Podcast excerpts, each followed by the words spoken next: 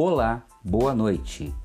A aula de hoje é sobre os tipos de solo. Primeiramente, vamos conceituar solo. Solo é a camada superficial da crosta terrestre. Trata-se de um complexo composto de materiais minerais e orgânicos.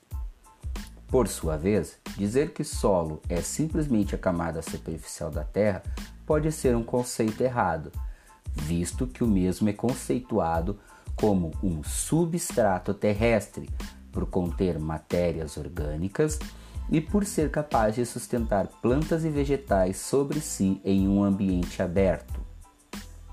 O solo é resultante das ações do intemperismo, ou seja, do processo natural de decomposição das rochas e solo e seus minerais por ação de efeitos químicos físicos e biológicos, que resultam da sua exposição aos agentes externos, como chuva, sol e vento, e da decomposição das rochas. É um material orgânico na porção superior da crosta terrestre que serve de base para todas as atividades socioespaciais e naturais, a ação antrópica do homem no meio.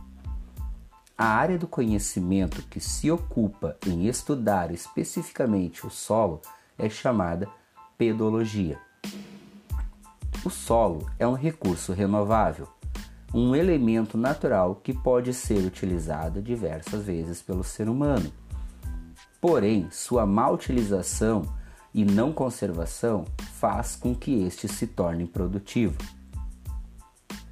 O solo é resultado da ação de vários elementos externos e internos: água, clima, organismos vivos, da ação do relevo, dos tipos de rocha e do tempo de atuação entre todos esses fatores. É a ação conjunta de diversos fatores que se originam os diversos tipos de solo. A decomposição das rochas por ação dos agentes físicos, químicos ou biológicos dá origem a componentes minerais.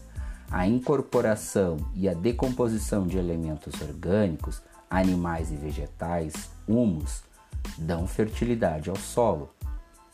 Em relação à sua cor, a maior parte dos solos pode ser agrupada em três grandes grupos: os solos avermelhados e amarelos, estes indicam forte presença de óxido de ferro. Os solos escuros indicam forte presença de materiais orgânicos. Já os solos claros indicam a fraca presença ou ausência de materiais orgânicos. Com relação à textura, os solos podem ser classificados em arenoso, onde retém pouca água e nutrientes, pois possui grandes poros, facilitando assim o escoamento da água. Solo argiloso. Este tipo de solo retém mais água e nutrientes, entre eles o cálcio, potássio e ferro. E o solo orgânico, que é composto de materiais orgânicos em processo de decomposição além da areia e argila. Por fim, temos o solo humoso. Este é encontrado em área com grande concentração de materiais orgânicos em decomposição, o humus, e é muito utilizado na agricultura por ser fértil. Hoje existem várias técnicas de correção do solo, onde se é utilizado fertilizantes para que a terra dê mais produtos, ou seja, fique mais produtiva. Diferentemente dos agrotóxicos, que são utilizados para evitar a propagação de ervas daninhas ou de algumas pragas. Sendo assim, temos de entender a diferença entre fertilizante para produzir e agrotóxico para combater danos à produção. O Brasil possui uma classificação feita pela Embrapa sobre os tipos de solo. A mesma será falada futuramente em um outro podcast. Tá?